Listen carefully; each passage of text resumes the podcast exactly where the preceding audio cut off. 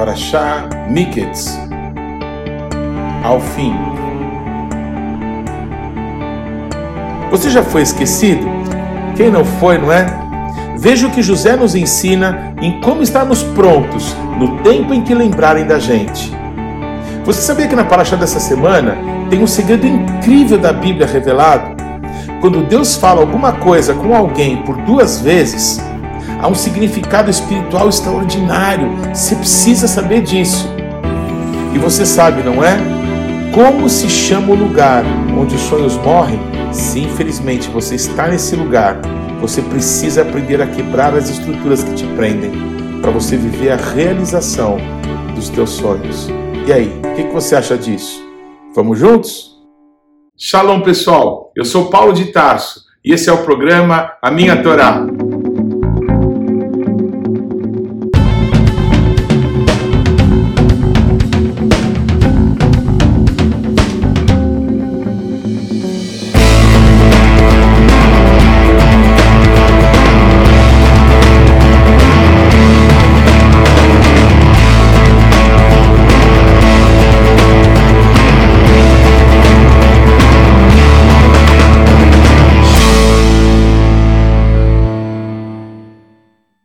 Favor, gaste agora alguns segundos, interaja conosco, deixe aí o seu like, faça algum comentário, torne esse vídeo ainda mais relevante, compartilhe com os teus amigos. E se você não se inscreveu ainda, não deixe de se inscrever nesse canal. Clique aí no sininho para que você receba as nossas notificações. E vamos juntos mergulhar no conhecimento da palavra de Deus. A Parashá Miketz, no final. No final tudo vai ficar bem. Porque o final é uma pessoa, o final é Yeshua. A última palavra é a dele. Ele é o Amém. Muitas vezes na nossa vida as coisas parecem que ah, chegaram ao fim. Parece que não tem mais solução, que não tem mais jeito. Parecem que esqueceram da gente. É isso que aconteceu com José. Yosef, depois de dois anos esquecido naquela prisão, foram longos 24 meses, 700 dias 18 mil horas. Não dá para contar. Parece que não dá para esperar tudo isso. A última paraxá termina com Yosef pedindo para o copeiro que seria restaurado na sua posição, para que não esquecesse dele. E o que acontece? Ele esquece. José, Yosef, fica lá naquela prisão. Você tem ideia do que é uma prisão no Egito há 4 mil anos atrás? Que lugar maravilhoso devia ser. Parece que cada hora que passava, era como um inimigo que estava tentando fazer com que José fosse ali embalsamado vivo. Alguém com tantos sonhos, alguém que interpretava sonhos, estava vendo ali o seu fim.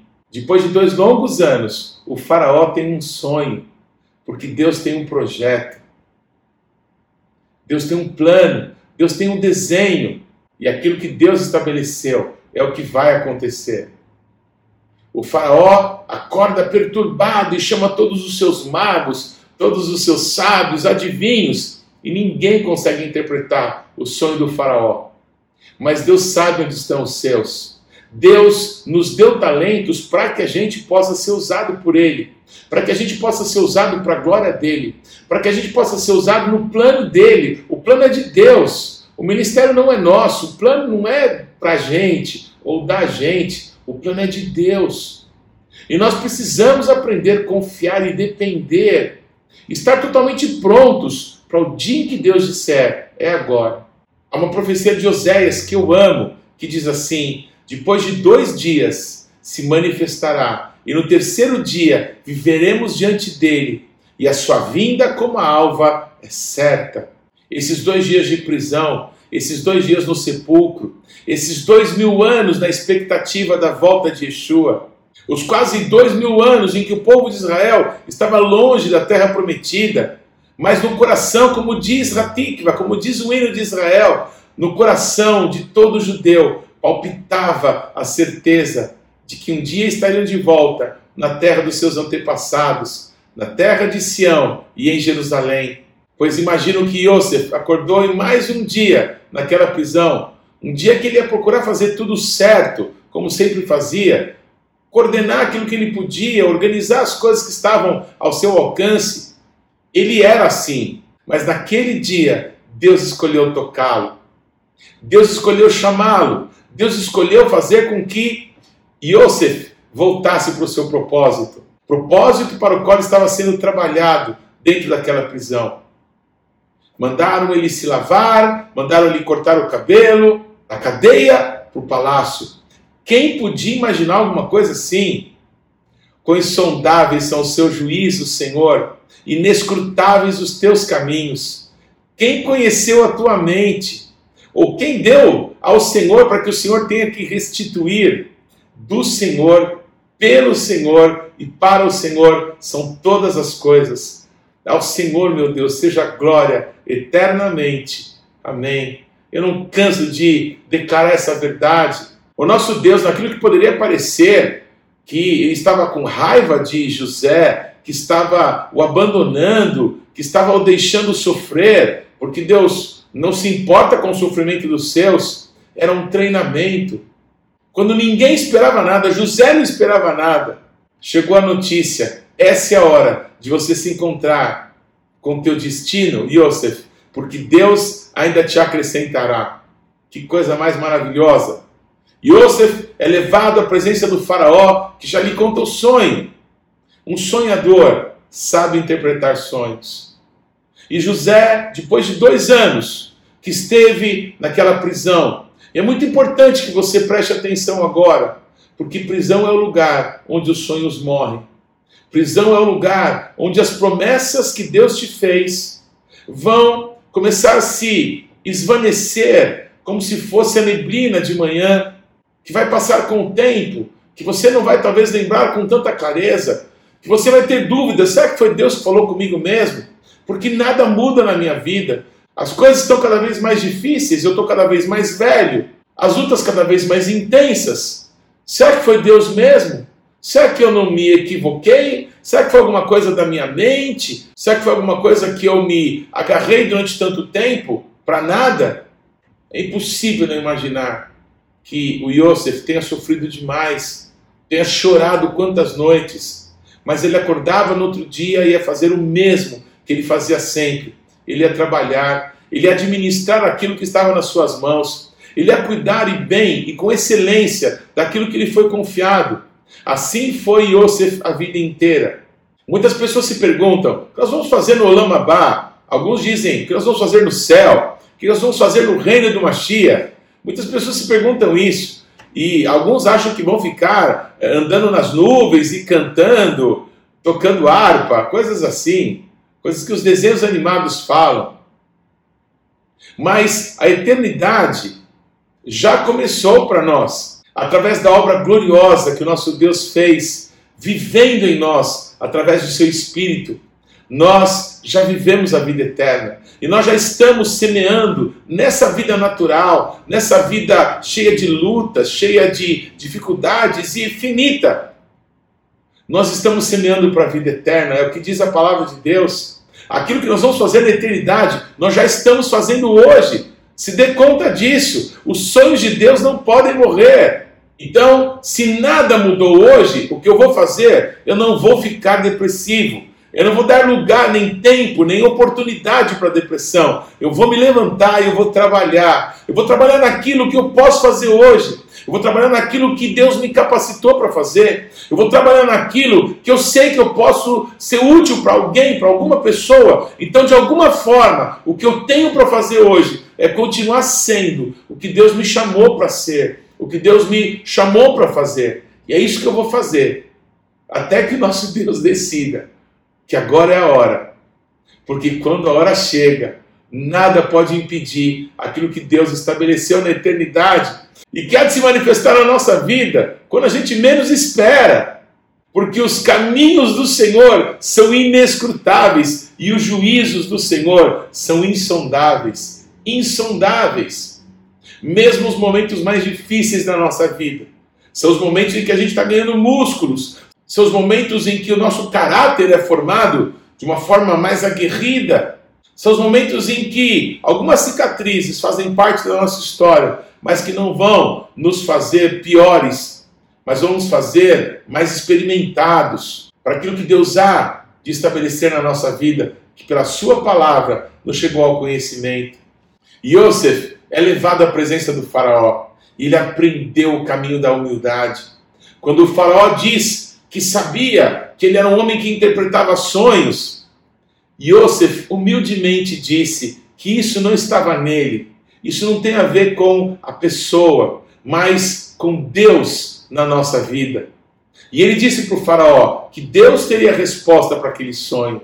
Um dos segredos mais incríveis da Bíblia é revelado nesse texto, nessa paraxá dessa semana. Quando Deus repete uma determinada coisa, o José explica para Faraó o que isso quer dizer. Eu vou dar um exemplo para vocês. Quando Yeshua dizia, Emet vemet, em verdade, em verdade vos digo, Jesus estava chamando a atenção para os seus discípulos de algo extraordinário que ele ia compartilhar, que podia mudar a vida deles, que poderia estabelecer um entendimento que deveria ser compartilhado com o povo de Deus em todas as nações. Quem traz clareza a respeito dessa maneira do nosso Deus agir é Yosef para Faraó. Yosef declara para o Faraó que os dois sonhos que ele teve, o sonho das vacas gordas que foram comidas pelas vacas mirradas e também depois as espigas cheias que foram é, consumidas pelas espigas mirradas, esses dois sonhos eram uma só coisa. E por que dois? Porque Deus certamente ia fazer aquilo que estava estabelecendo e tinha pressa em realizá-lo. Emet vemet, em verdade, em verdade te digo. Quando o nosso Deus repete para nós alguma coisa da sua palavra, ele está nos advertindo: sou eu mesmo. E eu vou fazer o que eu estou dizendo. E aquilo que eu tenho para fazer, eu tenho pressa em realizá-lo. Bendito é o nome do nosso Deus. Quando temos a oportunidade de perceber o nosso Deus falando conosco dessa forma. Esse texto é muito rico e eu quero voltar nesse assunto daqui a pouquinho. Mas, voltando para o Faraó, o Faraó fica de boca aberta porque José traz uma interpretação muito clara, muito objetiva a respeito dos seus sonhos e mais ainda, José dizia o que o faraó deveria fazer para é, evitar perecer a sua nação inteira naquele momento de crise que viria. Um momento de grande prosperidade depois de uma profunda crise. Crise que consumiria toda a prosperidade que foi adquirida naquele primeiro tempo. Se não houvesse uma ação, a prosperidade daquele primeiro tempo não seria suficiente para manter o Egito depois daquele tempo difícil que viria. José faz uma coisa incrível, ele traz uma palavra de sabedoria, o Espírito de Deus estava nele. Yosef declara: tome um quinto de tudo que o Egito produzir nos tempos de grande fartura, nos tempos de grande riqueza. Alguém há que se escandalize, mas a palavra de Deus declara em Deuteronômio, em Devarim, que são dois os dízimos a serem entregues ao nosso Deus. O dízimo entregue nas mãos do sacerdote e uma segunda parte seria é, mais 10% ou 20%, um quinto, exatamente como Yosef falou ao faraó. Essa segunda parte, esse segundo dízimo, deveria ser usado para que as pessoas que serviam a Deus tivessem alegria, tivessem prosperidade, quando subissem para Jerusalém para celebrar as festas, as festas do nosso Deus, as festas do Mashiach, esses princípios, esses valores estão todos na palavra e eles vão saltando aos nossos olhos. Isso é maravilhoso demais para nós. Eu assisti um desenho que talvez muitos tenham já assistido também, um desenho que se chama José do Egito, dos mesmos criadores de Moisés, o príncipe do Egito. E nesse desenho, o personagem de José pega cinco frutinhas na sua mão e, de uma forma muito lúdica, ele mostra para Faraó o que ele deveria fazer. Ele, como que desenha, ele mostra o que Faraó deveria fazer para enfrentar aquela grande situação que ele teria pela frente. Pois Deus tem nos nossos dias pessoas como José, pessoas que vão ter a autoridade de Deus e que no momento certo vão ser a boca de Deus para trazer direção, para trazer luz, para trazer esperança para um mundo que cada vez mais está falido, porque as pessoas se esqueceram de Deus, porque os governos não se importam com a vontade do nosso Deus e o Senhor zomba deles. Eles se levantam contra o Deus e o seu ungido, mas o Senhor ri deles todos. porque no tempo certo o Senhor os julgará. Faraó, ao escutar o conselho de José, que fosse levantado os administradores e alguém sábio, competente, para dirigir todo aquele trabalho que se daria, o próprio Faraó diz: quem mais sabe do que você mesmo, que me deu toda essa interpretação e agora essa orientação, é, poderia achar eu para colocar nessa posição? E José, da prisão, vai para ser o governador de todo o Egito. Da prisão, da cadeia, da vergonha, da necessidade, da violência, para lugar de maior influência, de maior autoridade.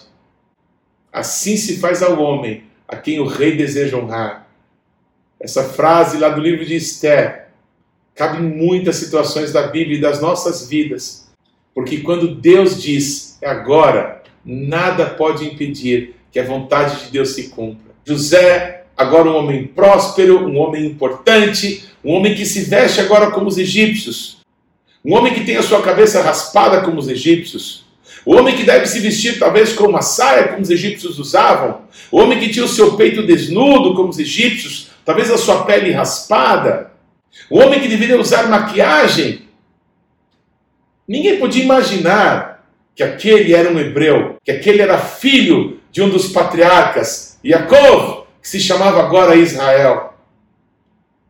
Yosef casa com uma mulher chamada Azenate, filha de Potífera, um sacerdote de Om, um sacerdote dos deuses do Egito. Yosef, que temia o nosso Deus, que nunca abandonou o nosso Deus. Ele põe o nome no seu filho primogênito de Manasseh, de Manassés, dizendo: Eu enfim me esqueci dos trabalhos que sofri e da casa do meu pai. O seu segundo filho, Efraim, ou Efraim, nasce ainda no período de fartura, quando toda a terra do Egito produzia como nunca na história. Yosef declarou que a partir de então Deus o prosperava. Efraim quer dizer fruto duplo. Então chegaram os anos da seca, chegaram os anos da fome. Fome talvez maior do que nos dias de Isaac, fome talvez maior do que nos dias de Abraão. Lá no passado, o nosso Deus trouxe Abraão do Egito, riquíssimo. Mas Deus nunca desejou que Abraão fosse para o Egito. Já Isaac, Deus não permitiu que ele fosse. Deus diz ao patriarca Isaac: não desças ao Egito. Mas Yosef, ele foi enviado por Deus à frente dos seus irmãos para preparar tudo o que era necessário no tempo mais difícil que a casa de Jacob que a casa de Israel passaria naquela grande fome que se abateu por todo o mundo. Deus advertiu ao pai Abraão que os seus descendentes seriam forasteiros em terra estranha por 400 anos, mas depois Deus os traria de volta. Todas essas palavras estavam sobre as cabeças de todos os filhos de Israel, sobre José que estava no Egito, sobre os outros filhos de Jacó que estavam ainda na terra prometida. As palavras de Deus, elas estão nos circundando, estão sobre nós e elas todas vão se cumprir. Nós precisamos entender que o plano não é nosso, o ministério não é nosso. Aquilo que está acontecendo não tem a ver conosco, tem a ver com Ele. Ele nos deu a oportunidade de participar desse plano maravilhoso, que é a redenção do ser humano, que é a redenção do mundo, que é a transformação desse universo, para que tudo contemple a glória do nosso Deus. Depois de dois anos de fome, novamente, dois anos, depois de dois dias nos ressuscitará, e no terceiro dia viveremos diante dele, e a sua vinda, como a alva, é certa. É a profecia de Oséias. Os irmãos de José, motivados pelo seu pai, Israel diz para os seus filhos: O que vocês estão fazendo aqui? Eu fiquei sabendo que no Egito tem alimento, vão lá fazer alguma coisa. A palavra vem do patriarca. Os filhos já eram todos homens, casados, com filhos. Mas Israel tinha os olhos atentos para a vontade do nosso Deus. E obedecendo ao pai, vão todos ao Egito. E quando chegam ao Egito, o governador era Yosef, a quem eles tinham vendido para os ismaelitas e que não sabiam do seu destino. Yosef, vestido como egípcio, reconhece cada um dos irmãos, mas não se dá a conhecer.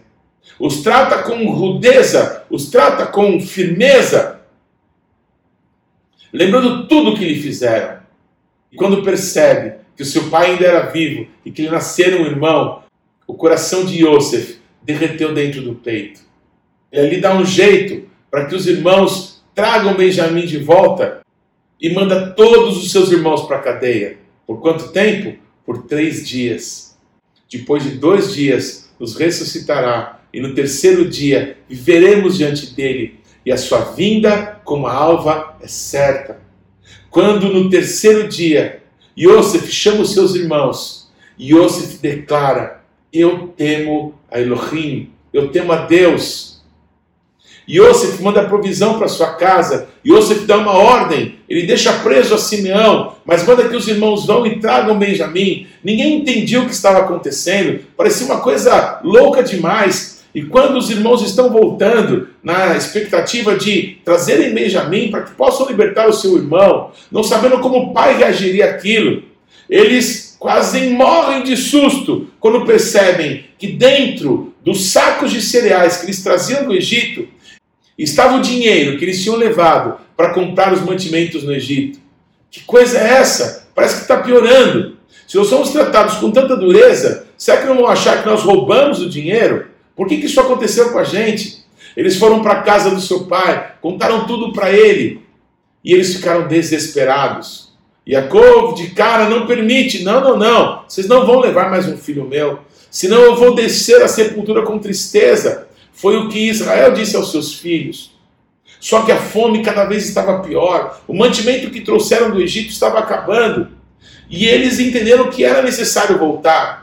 Mas eles declaram para o seu pai que não voltariam se Benjamim, o filho mais moço, não fosse com eles, porque sabiam que Yosef não mostraria sua face, não se apresentaria a eles se não fosse com o irmão caçula.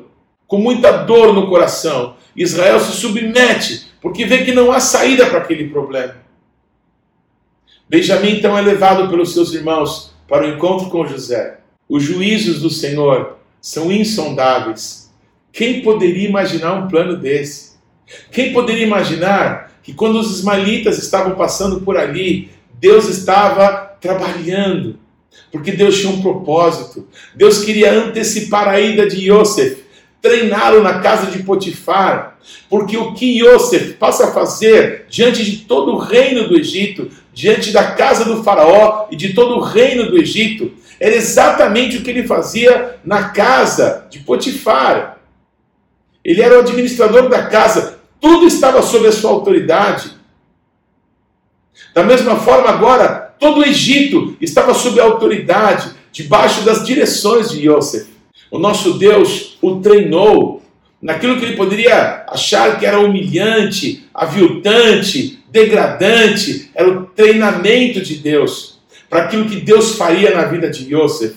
Talvez algumas pessoas tenham vergonha de trabalhos humildes, de pequenos começos, de contar que já passaram necessidades ou provações, mas a Bíblia escancara para todo mundo ouvir, para todo mundo saber que são momentos assim que nós somos preparados para aquilo que o Senhor sonhou para as nossas vidas, para palavras que Ele liberou sobre a nossa história, para conquistas e administrações que Ele tem para que nós possamos realizar, mas será impossível se não pela escola do Espírito, se não passando para aquilo que o nosso Deus nos permite passar. Confie no Senhor, dependa de Deus, porque se você confia nele, nada vai te faltar.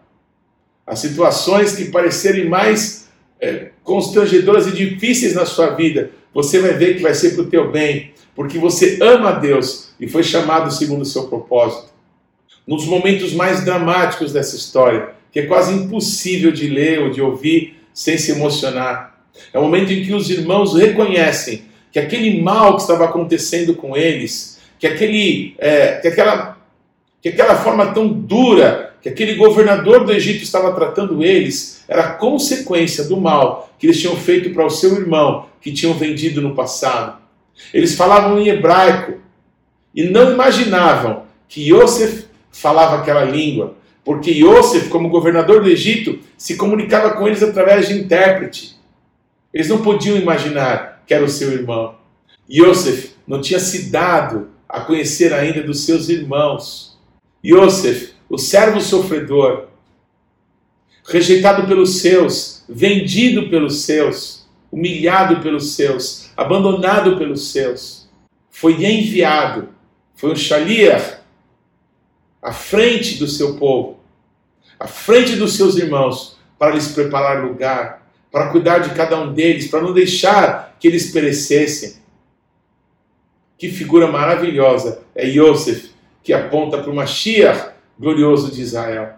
No banquete preparado por José para os seus irmãos, mesmo sem se dar a conhecer, ele demonstra um carinho, um cuidado com Benjamim, com seu irmão mais novo, filho também da sua mãe Raquel, e dá uma porção cinco vezes maior do que para todos.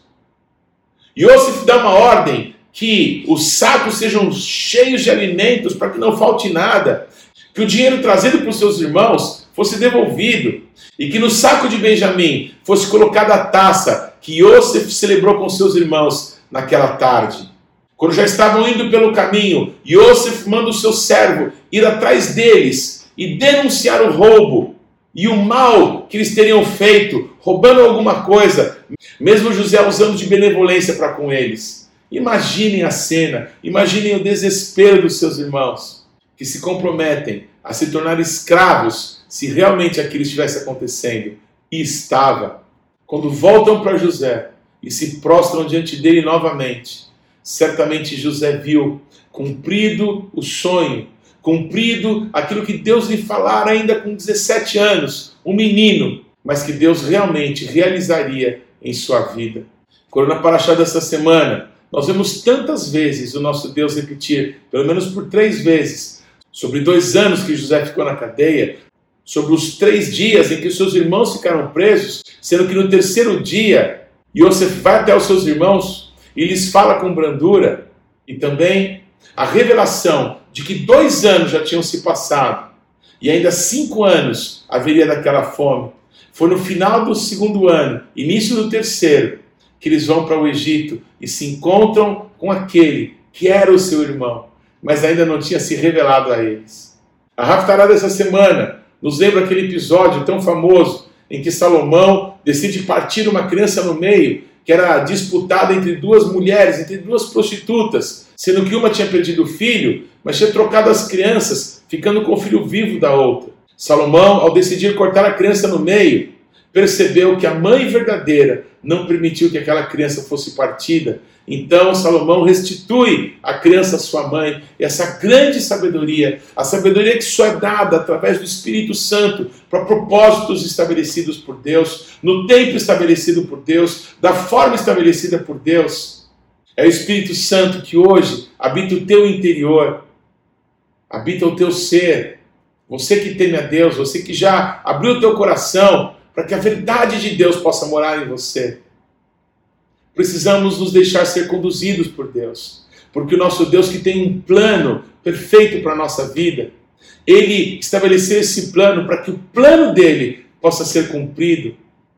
Que honra, que oportunidade poder fazer parte dos planos de Deus, ter sido chamado, ter sido escolhido por Deus, para que o nome dele pudesse ser honrado nessa geração. Que coisa extraordinária, que coisa gloriosa. Agora pare um pouquinho para que a gente possa encerrar.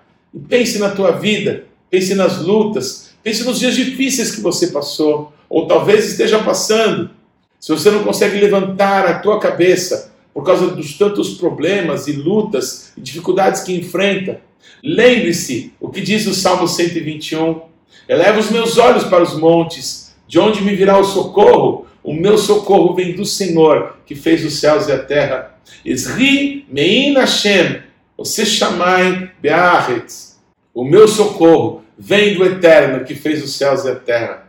Um dos capítulos, para mim, mais lindos da Bíblia, porque fala ao meu coração de uma forma muito especial, onde consta o texto que foi o marco do meu chamado para servir a Deus. Romanos 11, de 30 a 36 Nesse capítulo inteiro, a palavra de Deus nos mostra que o nosso Deus nunca rejeitou o seu povo. Deus não se esqueceu do José. Deus não deu as costas para José ou puniu quando ele foi vendido pelos seus irmãos. todas as coisas cooperam para o bem daqueles que amam a Deus e são chamados segundo o seu propósito. Não importa por aquilo que você esteja passando, permaneça no Senhor, confie nele. Devote a tua vida a servi-lo, a adorá-lo. No dia difícil, chore para ele. No dia alegre, cante louvores para ele. Fale sobre ele. Não gaste o teu tempo, não dê as tuas lágrimas para o mal. Só o Senhor é digno, só Ele é Deus dele, por Ele, para Ele, são todas as coisas. Então dê o teu tudo para Ele.